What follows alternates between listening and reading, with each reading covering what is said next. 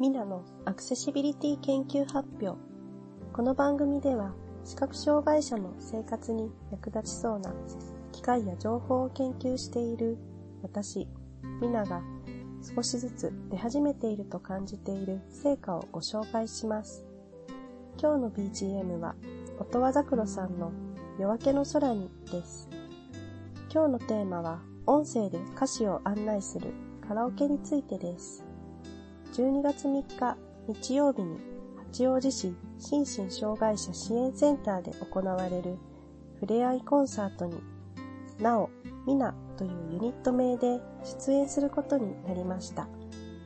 ここで視覚障害があって、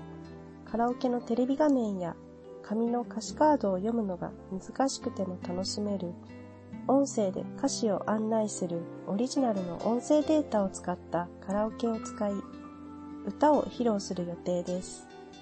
曲目は、音羽桜さん作曲のハッピーデイズに、なおさんが歌詞をつけたオリジナルソング、そして、音羽桜さん作詞作曲の Dear with Smile ありがとう、そしてこれからもです。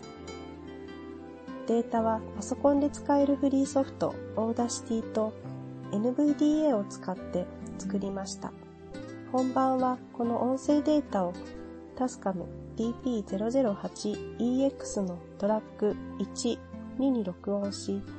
トラック3、4にマイクを1本ずつつないで、リバーブのエフェクトをつけて気持ちよく歌おうと思っています。 Audacity での作り方を簡単に説明します。まず、ファイル、取り込み、オーディオの取り込みで曲データを取り込みます。次の録音に備え、頭に10秒くらい無音を挿入します。次に歌の歌詞をメモ帳に書きます。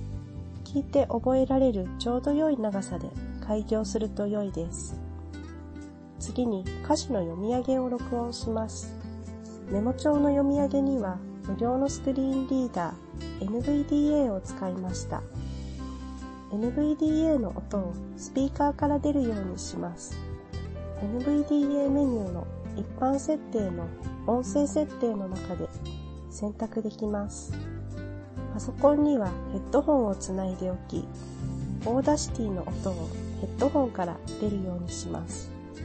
そして、 Audacity のマイクをスピーカーに設定すると、スピーカーから出る NVDA での歌詞の読み上げだけを録音することができます。 Audacity の録音ボタンを押したり、メモ帳にアプリケーションの切り替えを行ったりするときにも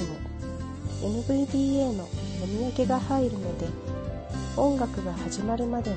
10秒以内に収めます。この10秒は後で消すことができます。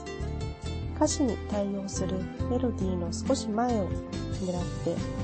歌詞が読み上げられるようにします。これで曲と歌詞の読み上げを別のトラックとして録音することができました。あとは Audacity の機能に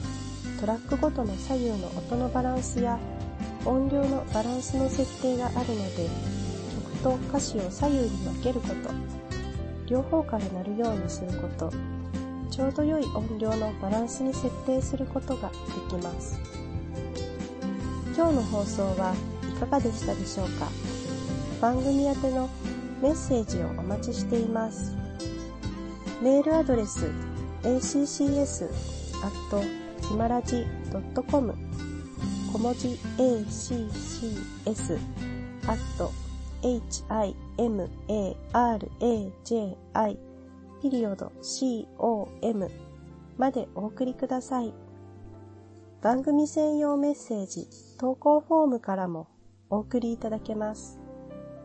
以上、ミナのアクセシビリティ研究発表でした。